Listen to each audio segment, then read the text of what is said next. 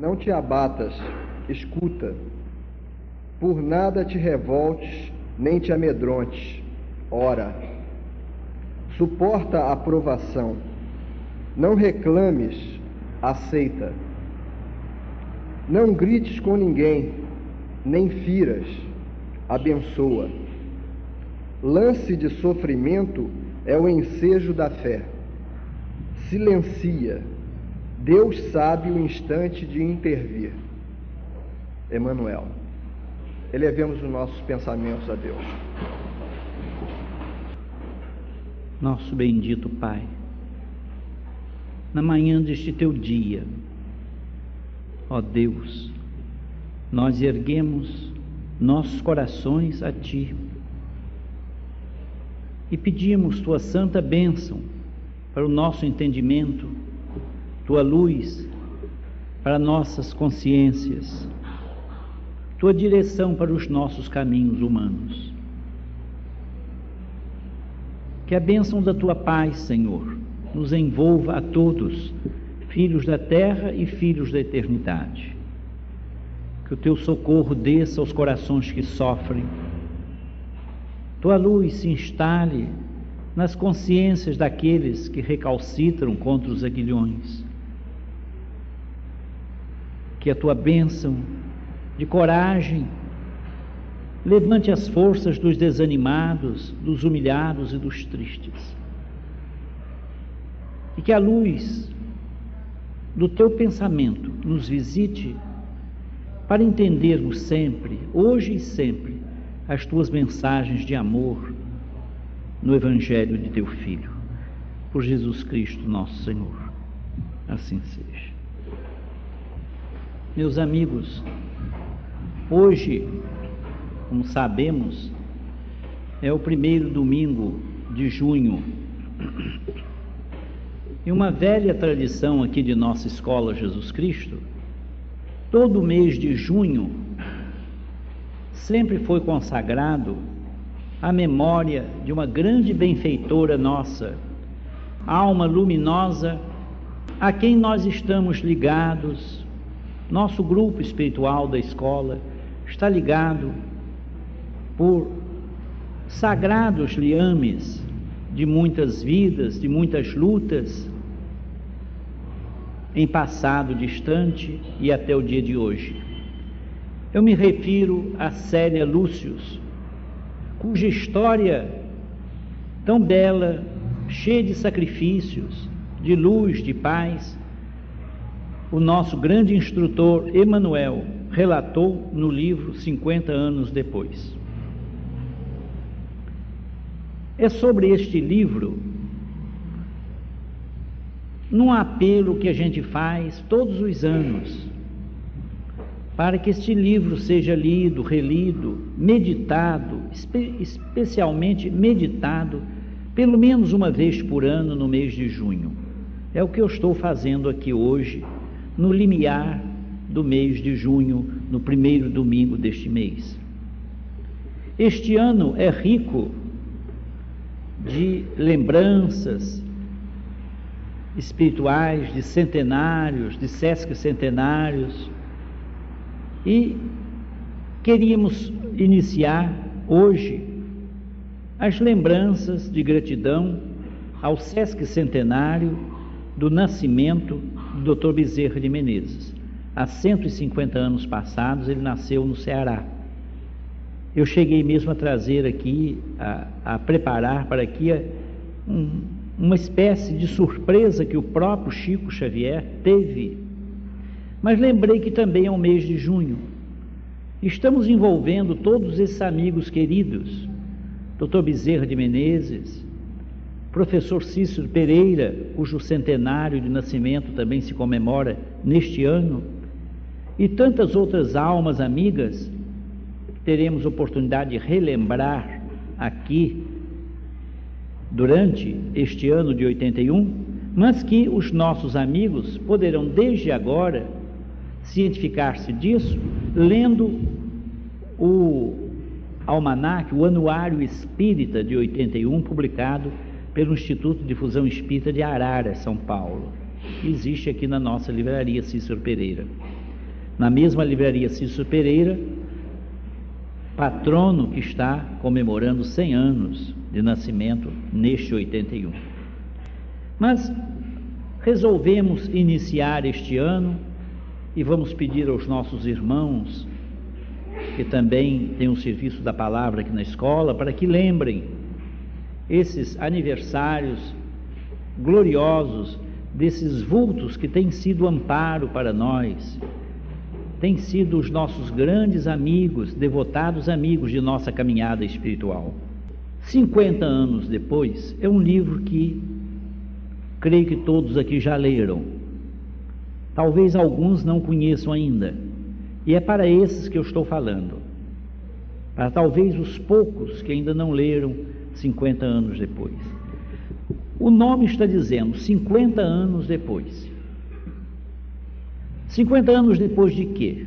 50 anos depois da desencarnação dolorosa de Públio Lentulus, que é o mesmo Emanuel, o senador Públio Lentulus, na erupção do Vesúvio, na cidade italiana de Pompeia, que hoje está parcialmente restaurada e é monumento turístico.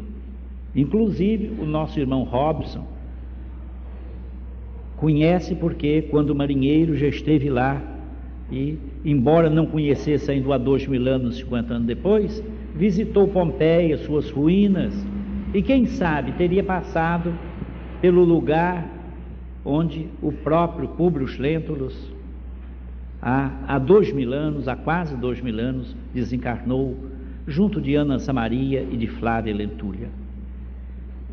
Se não fosse pedir muito, eu pediria aos nossos irmãos, neste mês de junho, que lessem, primeiramente, o Há Dois Mil Anos, ou melhor, relessem, para depois ler os 50 anos depois.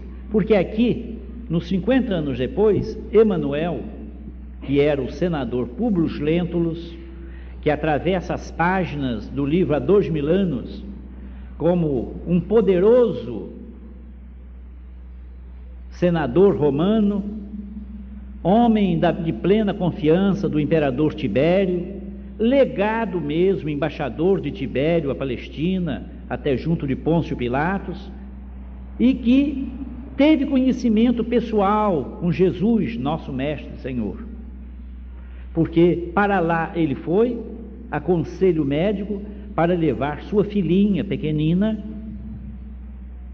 vítima de uma doença que os médicos romanos não descobriram, ou se descobriram, não quiseram dizer qual era ao poderoso senador Lentulus, era lepra, e esses nomes, lepra, câncer, hoje como outrora, produzem um impacto tão grande nas pessoas que as pessoas não têm coragem de falar essas palavras, como se isso não atingisse a espécie humana de um modo geral.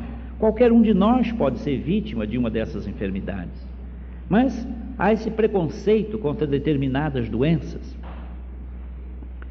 E lá foi ela buscando novos ares, um clima melhor, que não havia em Roma, nem nas cidades da Itália, nem no território da península, em busca de um ambiente melhor para a cura.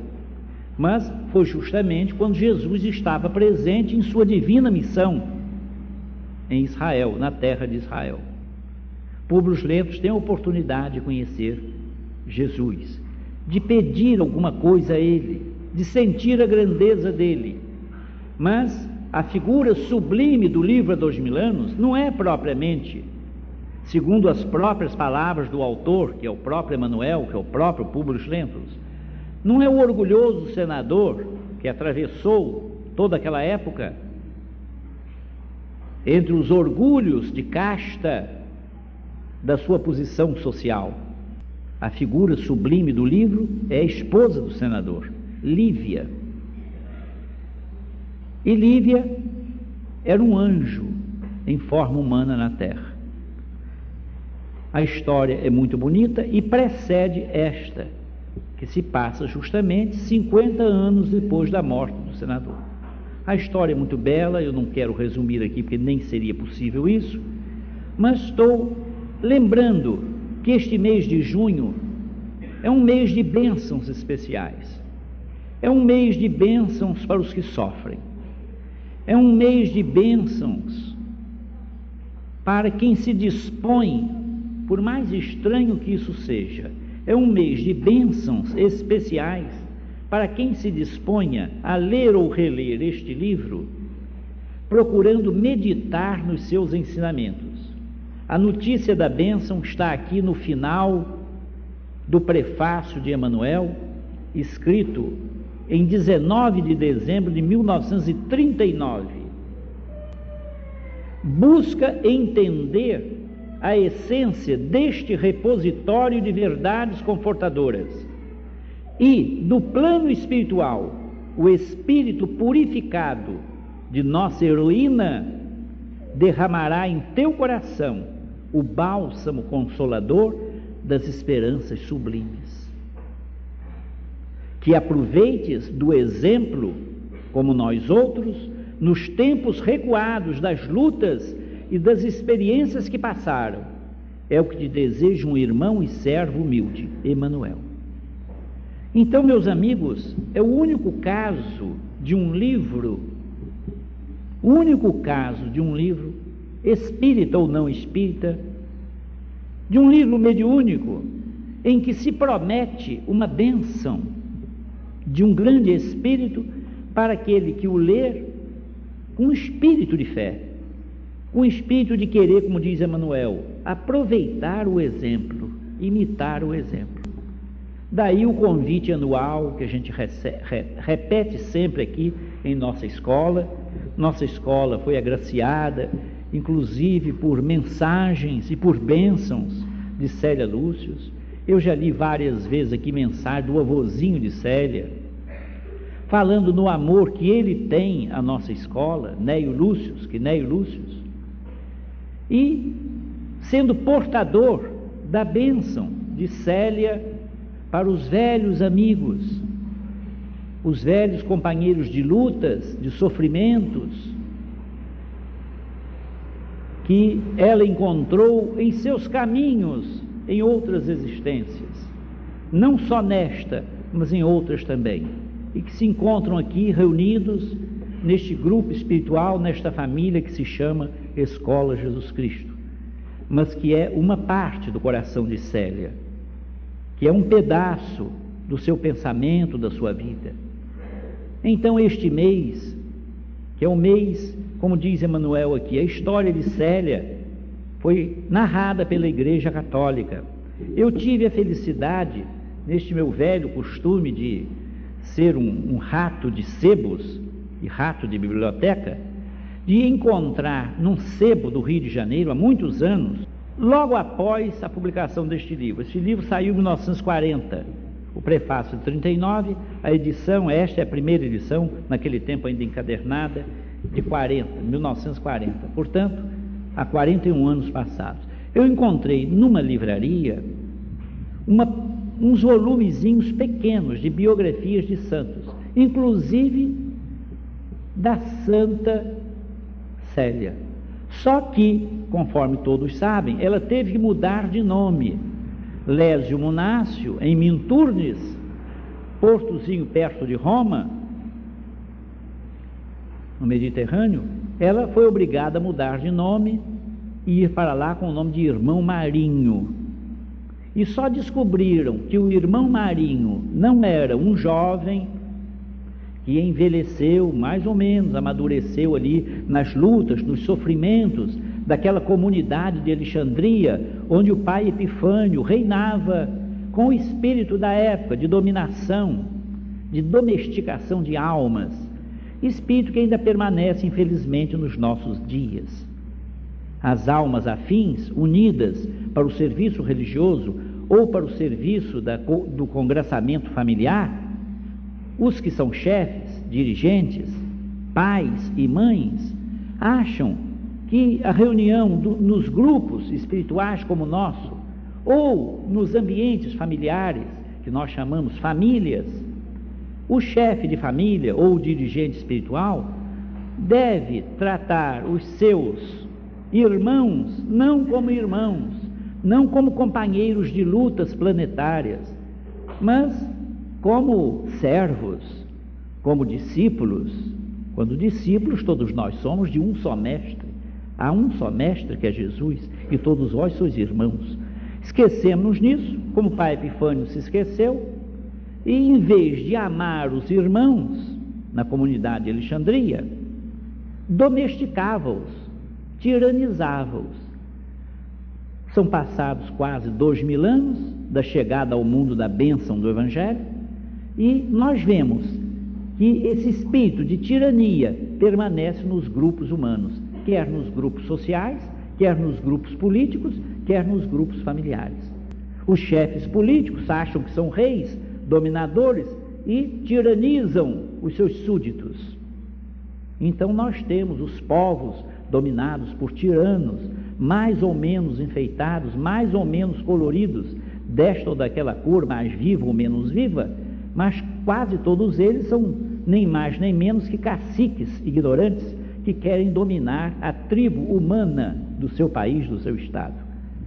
Não passam a ser como a figura do Mahatma Gandhi, um amigo, um pai do povo, uma grande alma amiga do povo. Este é o exemplo de um político que é o político que, sem ser propriamente cristão, foi mais do que cristão, porque foi a grande alma protetora do povo da Índia, que sem violência fez a independência daquele povo, libertando-a do jugo inglês, do tirânico, cruel e perversíssimo jugo inglês, sem um ato de violência, sem um tiro, sem uma palavra cruel, apenas pela obediência, pela desobediência passiva, quer dizer, pela não concordância, pelo arrimsa, pela não concordância com a maldade, venha de onde for, inclusive das esferas superiores do governo. Não concordar, mas sem revolta e sem violência.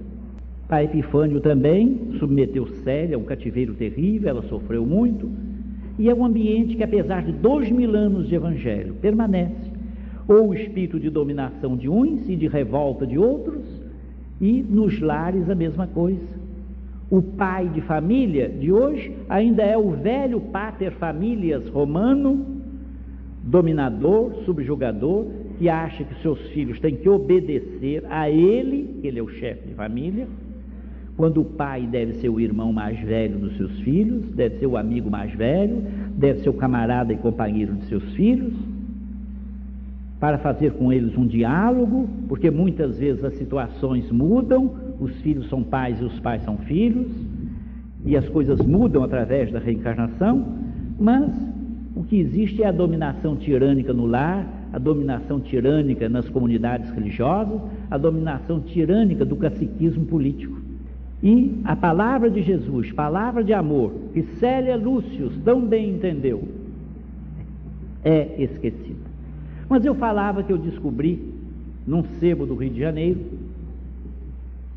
uma pequena biografia intitulada Santa Marinha. Foi o nome que ela teve e foi canonizada pela Igreja Católica. Emmanuel aqui fala nisso no prefácio. Diz que a Igreja canonizou. Este livro, diz ele, podemos afirmar, portanto, leitor amigo, que este volume não relaciona de modo integral a continuação das experiências purificadoras do antigo senador Lentulus. O senador Lentulus aparece aqui com 45 anos de idade, mais ou menos, é o que diz o primeiro capítulo.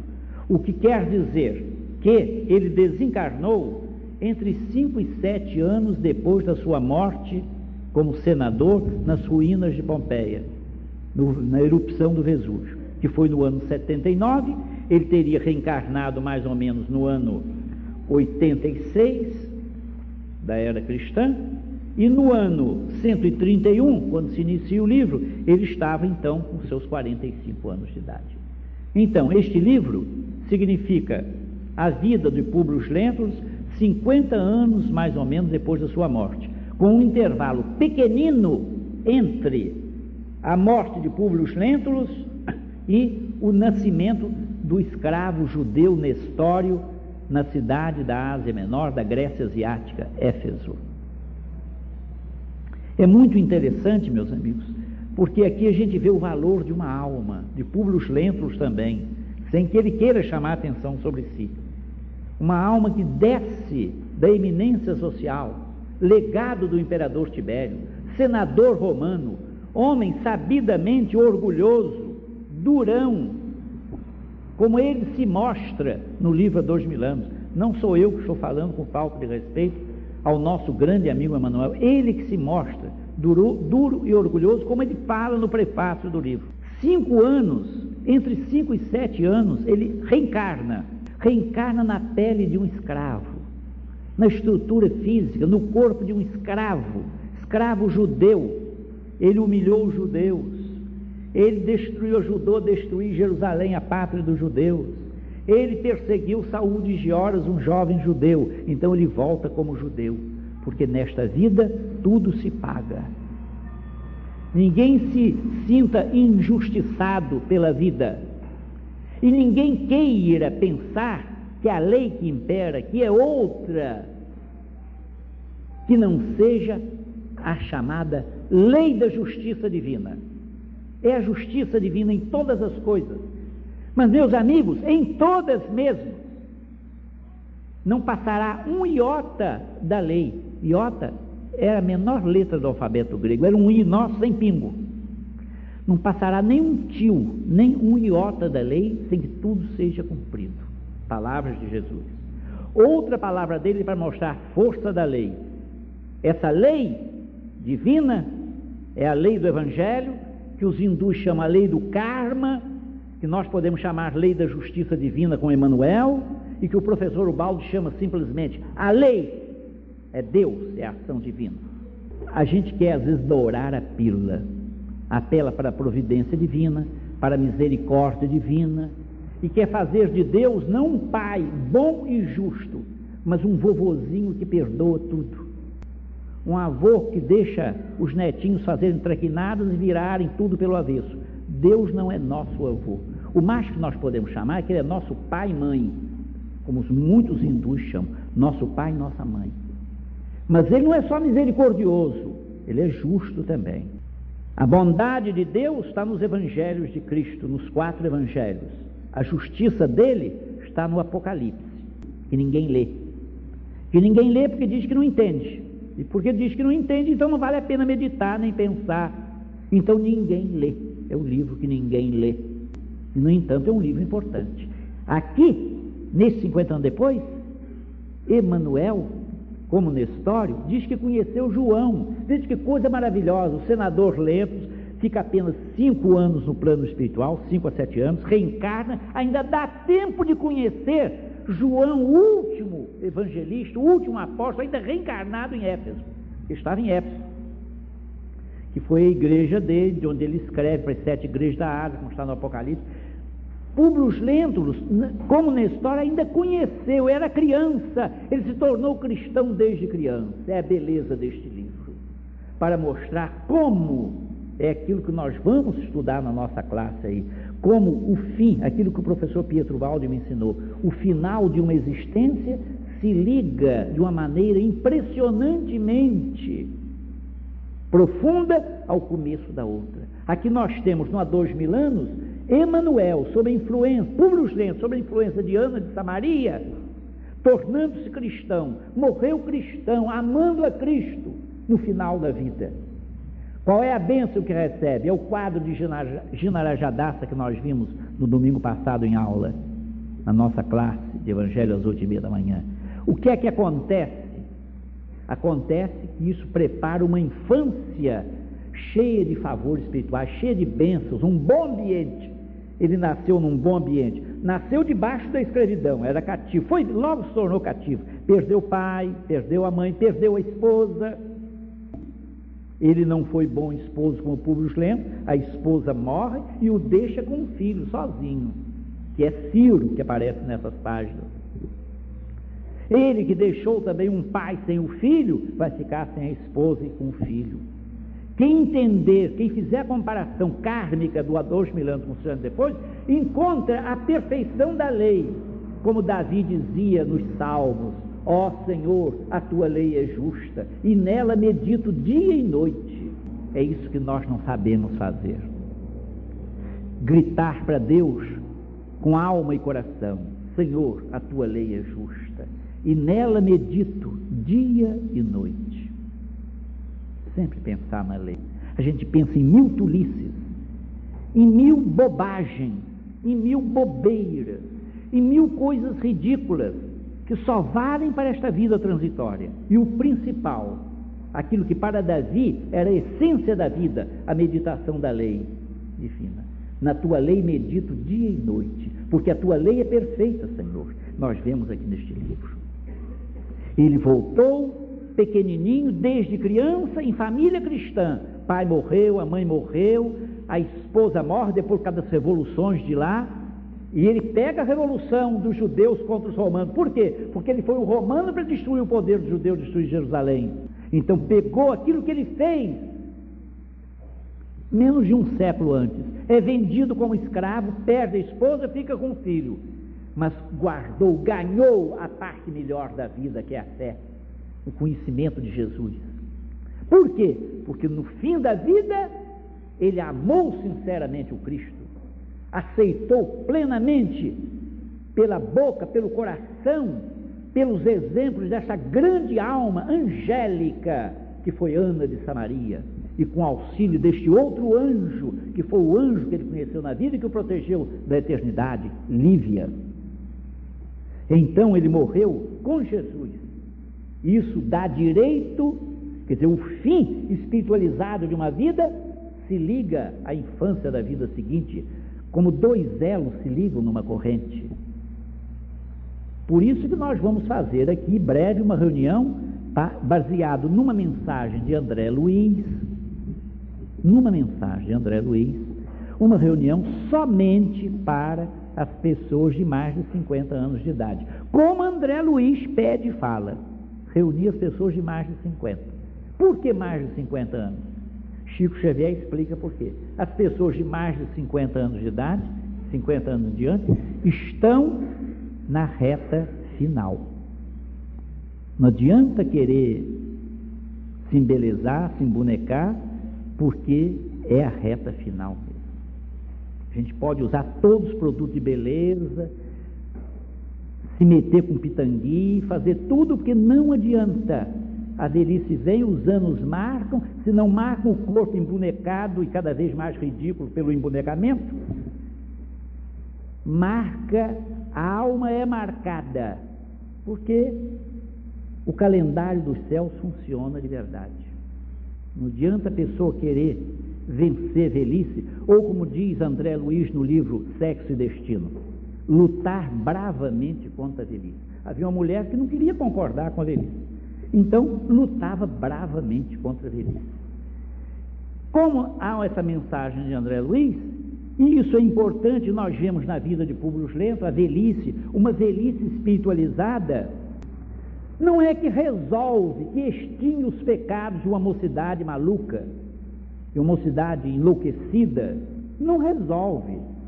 Não é que pelo fato da pessoa depois de velho ficar muito religioso, vai pagar os pecados que cometeu durante a maturidade, a juventude. Nós nos curvarmos sobre nós mesmos e pensar na vida, que a vida terrena está acabando.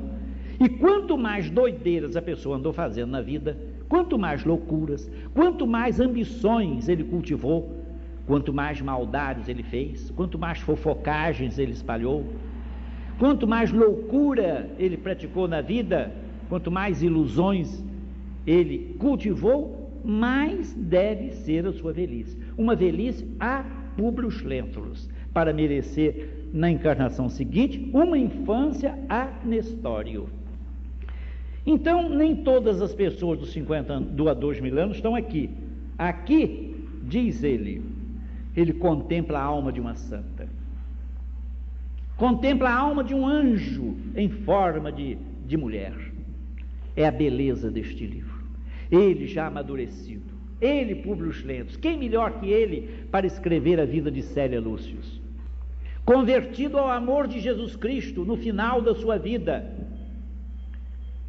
No fim do primeiro século da era cristã, e havendo morrido dolorosissimamente entre as lavas do Vesúvio, na cidade de Pompeia, perto de Herculano e de Estávia. Ele, foi recebido, amparado, inclusive pelo apóstolo Paulo de Tarso. E volta sete anos depois, cinco a sete anos depois, aparece já aqui no ano 131, quando começa este romance, já como um homem maduro de 45 anos de idade.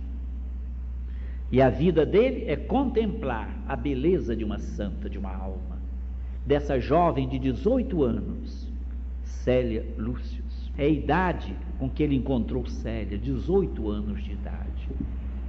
Meio criança, meio jovem, 18 anos de idade. E antes de se tornar cristã, ela já era a alma amadurecida, a alma pura que ele viu. Depois se torna cristã por influência da alma que veio para dar forças a ela na vida, que é uma alma ligada a ela por séculos de lutas e de afetos. Ciro. Por sinal, esse Ciro é filho de Nestório. Então, é uma trama muito bela a trama deste romance. É Ciro, filho de Nestório, do escravo Nestório. Aquele que ama a Célia e a quem Célia ama. E é uma história de amor muito mais bela que qualquer love story dos escritores terrenos. Uma história de amor puro, de beleza transcendental, de amor elevado, de amor que não tem nada a ver com os amores dos nossos dias, amores eróticos, amores ridículos. Há poucos dias, não vou citar nome porque certamente todos leram, uma artista famosa que muita gente pensa, pensa que apesar de artista, é pessoa muito educada, de valores espirituais elevados, de conversa fina e nobre. Algumas pessoas me disseram isso. Foi entrevistada há pouco tempo, logo depois de duas entrevistas de outra jovem artista. O que, que a senhora acha? O jornalista, por delicadeza, tratou de senhora, porque é uma artista já madura, não é mais jovem. O que, que a senhora acha da educação sexual nos nossos dias, amplamente difundida nas escolas e também pelos meios de comunicação dos nossos dias, pela televisão. A senhora concorda com a educação sexual, com o problema sexual plenamente aberto, uma grande abertura para os estudos do sexo? Sabeis o que ela respondeu? Ela disse: Acho isso ótimo, ótimo nas escolas, nas igrejas, em toda parte. Só não concordo com uma coisa: é que ficam só nos estudos, na televisão, na difusão dessas coisas. É uma coisa muito teórica, porque é preciso é que os jovens, que as pessoas passem da teoria à prática. Como quem diz, o que é preciso é o erotismo prático, a licenciosidade, a, a, a, a prostituição generalizada a promiscuidade total, o erotismo aberto, não é só teoria de educação sexual, de entrevista, isso não interessa, interessa passar para a prática. E parecia boa pessoa. Imagine aquelas que não parecem.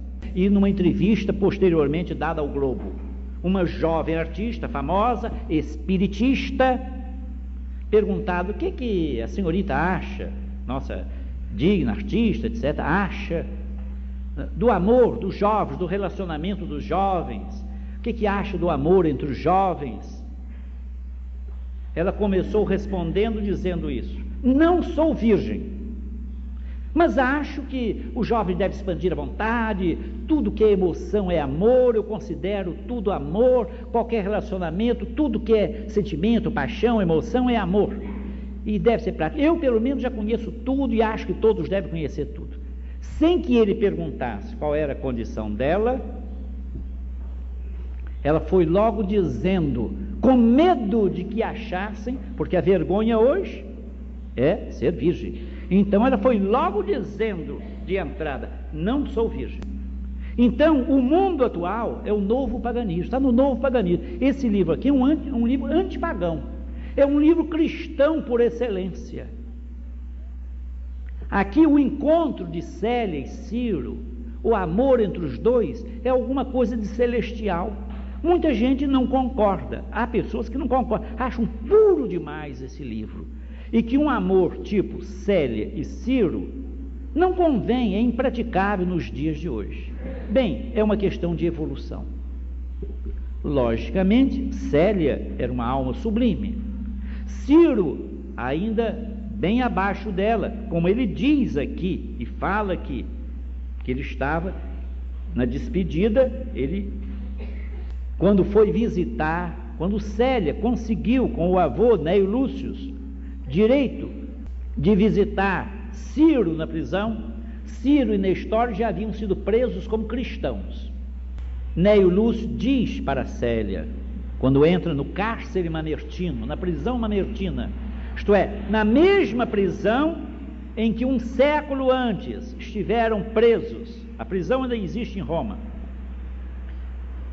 estiveram presos o apóstolo Paulo e o apóstolo Pedro. For, na mesma prisão estiveram encarcerados Nestório, quer dizer, o nosso Emanuel, e Ciro, seu filho. Célia vai visitar, penetra no cárcere mamertino. O velhinho avô diz assim: chora, filha, as lágrimas fazem-te bem ao coração. Uma atitude muito bela, deixar a pessoa extravasar o sentimento. A pessoa diz assim: não chora, não, reage. Mau conselho, conselho de dureza. Preciso deixar a pessoa chorar, extravasar, fazer sua catarse, chora. As lágrimas fazem bem ao coração. No Parnaso de Além Túmulo, Cruz e Souza diz assim: chorai, chorai que a imensidade inteira chora, chorando a mesma luz e a mesma aurora que idealizais, chorando nas algemas. Chora, minha filha, é preciso chorar. As lágrimas lavam o nosso coração. Há certos espiritistas que são contra as lágrimas. Diz: não chora, reage. É um mau conselho, conselho de dureza. Jesus chorou. Já pensamos nisso? Jesus ia ressuscitar Lázaro. Lázaro estava quatro dias morto, sepultado. Ele chegou, Maria joelho diante dele, Marta, dizem: Senhor, se tu estivesses aqui, nosso irmão não teria morrido. Jesus diz: tenham calma, ele está dormindo, ele vai voltar, vou ressuscitá-lo. No entanto, quando ele chega, se aproxima do túmulo de Lázaro, sabia que Lázaro estava vivo, que ele iria dar vida a Lázaro. No entanto, com pena daquelas almas sofredoras, aparece o menor versículo da Bíblia inteira. E Jesus chorou. Chorou sabendo que ele ia ressuscitar Lázaro. Por que, que há tanta gente que é contra as lágrimas? Que não chora, não, reage. Quer dizer, fica duro, endurece teu coração. Não, aqui Neio Lúcio diz: chora, minha filha. Do alto os poetas diz: chorai, que a imensidade inteira chora. Os anjos choram. Por que não chorarmos para aliviar o coração, para lavar as manchas que trazemos de outras vidas, como num soneto nos fala Alta de Souza, por Chico Xavier? Para as lágrimas nos lavarem é lógico que não é só com lágrimas que nós vamos redimir-nos. É com o trabalho redentor, com o sofrimento, com a reparação, com a expiação, certo? Mas é preciso chorar também. Chora, minha filha, as lágrimas fazem-te bem ao coração. E Célia então se encontra, e Célia encontra muito abatida, e Ciro diz assim: Célia, como te entregas ao sofrimento deste modo? Chorar, mas sem desanimar. O erro não está em chorar, o erro está em desanimar, em deixar o arado. Não será melhor morrer pelo Mestre quem tanto amamos? Estou muito reconhecido a Jesus ao receber tua visita nesta cela erma e triste. E conversa com ela. Emanuel registra depois aqui esta conversa. Então ele conta a ela que teve um sonho naquela noite na prisão. Ele, Ciro, teve um sonho que ele estava, havia morrido, como ia morrer, no martírio, na arena, no circo romano, e que sonhou que entrou numa região muito bonita, de flores, paisagens lindas, mas que ele estava muito triste porque ela, Célia, tinha ficado no mundo e não estava ao lado dele. Então ele começou a chorar também, a lamentar. Então um anjo celeste se aproxima dele e diz assim: Ciro, brevemente baterás a estas portas, quer dizer, do mundo espiritual, livre de qualquer laço dos que ainda te prendem ao corpo perecível. Manifesta tua gratidão a esse Pai de misericórdia que, se, que te concede tantas graças, mas não penses em repouso quando as lutas apenas começam. Ele estava ansioso para viver com Célia. É o erro doutrinário de muita gente. Pensar que a felicidade consiste em desencarnar, em morrer, foi o erro de Ciro.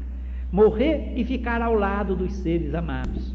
Como se o destino da alma fosse encontrar os seres mais amados e ficar no repouso celeste para sempre. Essa é a ideia católico-protestante de algumas outras religiões. Encontrar-se com os amados, ficar no céu, na presença de Deus, em repouso eterno. É uma ideia respeitável porque anima a pessoa nas lutas da terra para desejar isso. Só que não é verdade. O anjo então continua dizendo a ele: Não penses em repouso quando as lutas apenas começam.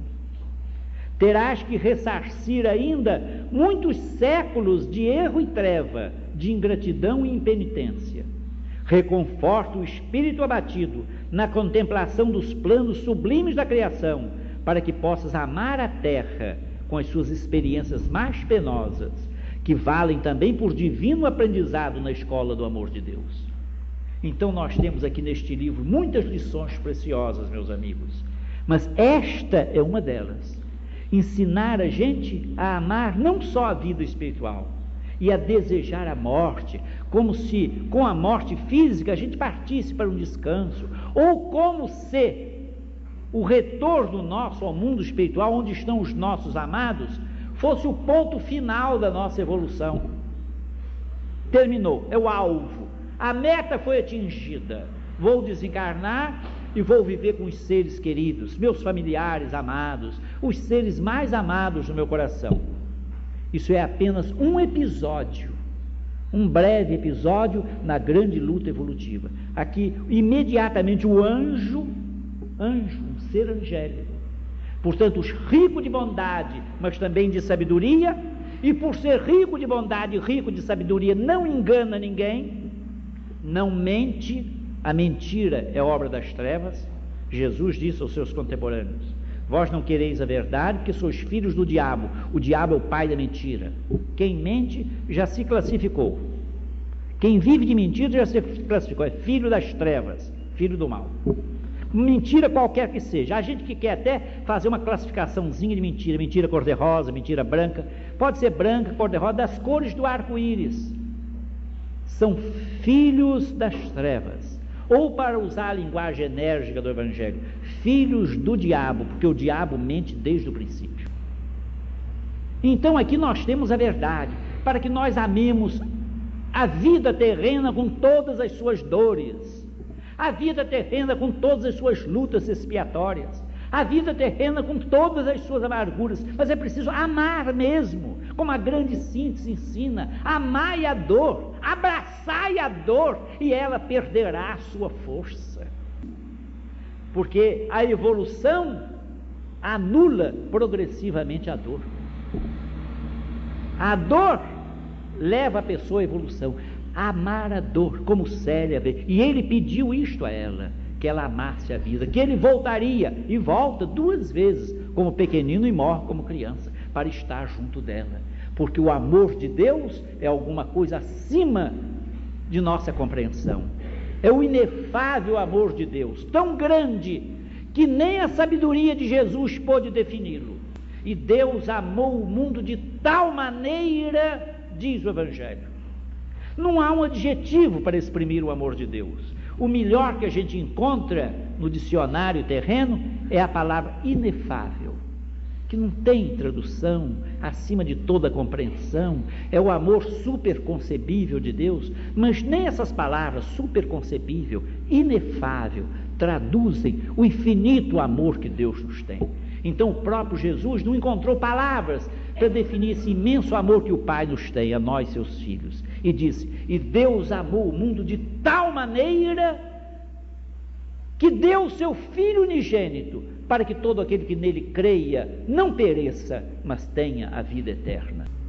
Então Célia ficou com Jesus, amando a vida, amando a vida terrena com as suas alegrias e com as suas dores, com os seus minutos de felicidade na companhia das almas amigas e com as suas horas, dias, quase séculos às vezes, de tormenta, de dor, na tempestade, na incompreensão, recebendo o insulto dos inimigos, que é coisa compreensível, mas, como disse um sacerdote francês, tendo a maior das dores dos que trabalham no Evangelho, a incompreensão e a dureza dos próprios amigos, recebendo a dureza dos amigos, recebendo a incompreensão dos amigos, recebendo os maus pensamentos daqueles a quem amamos e daqueles que nos amam e que não nos compreendem, que isto é muito duro, pois Célia teria que enfrentar tudo isso. Recebeu o ódio do próprio pai, que expulsou de casa. Vai-te, maldita! O ódio do pai. Embora com a bênção da mãe, porque ela se sacrificou pela mãe. Então, meus amigos, este livro é alguma coisa de maravilhoso, de, de suprassensível, de extraordinário, de celeste que Deus nos deu. A gente lê tanta coisa triste, tanta coisa inútil, há tantos que se deliciam em reportagens de crimes nos jornais, são minutos perdidos, horas perdidas. E como um médico de Belo Horizonte, um médico de Belo Horizonte, num dos últimos livros de Chico Xavier, Doutor Murilo, por sinal que homônimo de um nosso amigo daqui da escola, doutor Murilo também. Esse doutor Murilo de Belo Horizonte deu uma mensagem para o Chico, está num dos últimos livros dele, e pede à esposa, veja bem, pede à esposa que ajude os netinhos dele, porque ele não poderia pedir isso nem ao filho, nem à nora, que não aceitariam. Pede à esposa que vele pelos netos no sentido de livrá-los, veja bem, a delicadeza desse espírito de médico, doutor Murilo, de Juiz de Fora. Digo isso para a glória dele. Mas veja o aviso: que livre os netos dos perigos da, da televisão sempre aberta em casa. Os garotinhos estão vidrados no vídeo, televisão. Há lugares que a televisão fica aberta o dia inteiro. Agora já vem de manhã aí também. TV Norte Fluminense anunciou que dia 15 em diante começa cedo. Então, as crianças não vão estudar mais, não vão ler mais, as empregadas da casa vão ficar também com olho na televisão, as pessoas da casa também vão ficar com olho vivo na televisão, e não há tempo para um livro como este. Não há mesmo, não. Só acompanha duas, três novelas, como é que há tempo? Quando termina a terceira novela, não sei que nome tem, a bobeira. Quando termina a terceira, já está cansado, porque aquelas células fotoelétricas do vidro cansam a vista, a pessoa tem sono e não aprende nada. Li há poucos dias no Globo uma entrevista à autora de A Ciranda de Pedra, autora que foi levada à novela. Ela diz, Lígia Fagundes Teles. A Lígia Fagundes Teles diz que foi obrigada a permitir permitiu gostosamente, afinal de contas é interessante para uma autora que se fez com esforço próprio, mulher inteligentíssima, escritora de muito valor, que uma novela dela vá à televisão. Mas vai como? Toda adulterada. Quem quiser saber o que é Ciranda de Pé tem que ler o livro e não assistir a novela. É a técnica da televisão é uma técnica muito mais destrutiva e falsa do que a técnica do cinema. O cinema também muda, às vezes, a trama, o argumento do livro, mas não muda tanto. Respeitam mais.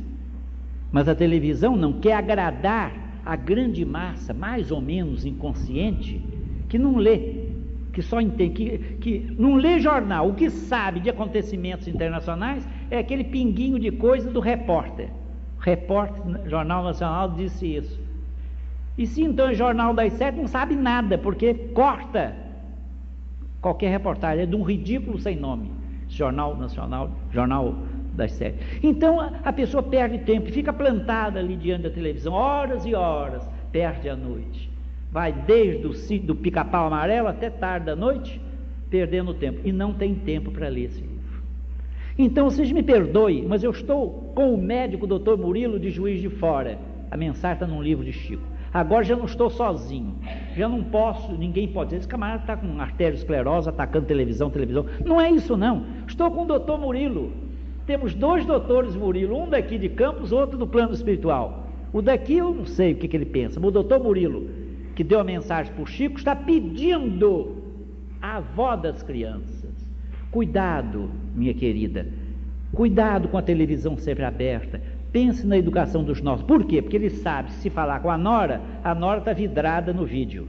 Se falar com o filho, o filho também é jovem, não deve concordar. Pediu a esposa para ter cuidado. Não é que seja pecado assistir televisão. Não, não vamos cair nesse ridículo que é pecado assistir. Pecado, às vezes, é não assistir televisão e não estar a par das realidades. Não é bem isso, não. É a perda de tempo. Não é por questão de ser pecado, ser indecência, porque a indecência está nas revistas, a indecência está nas modas indecentes aí que homens e mulheres usam.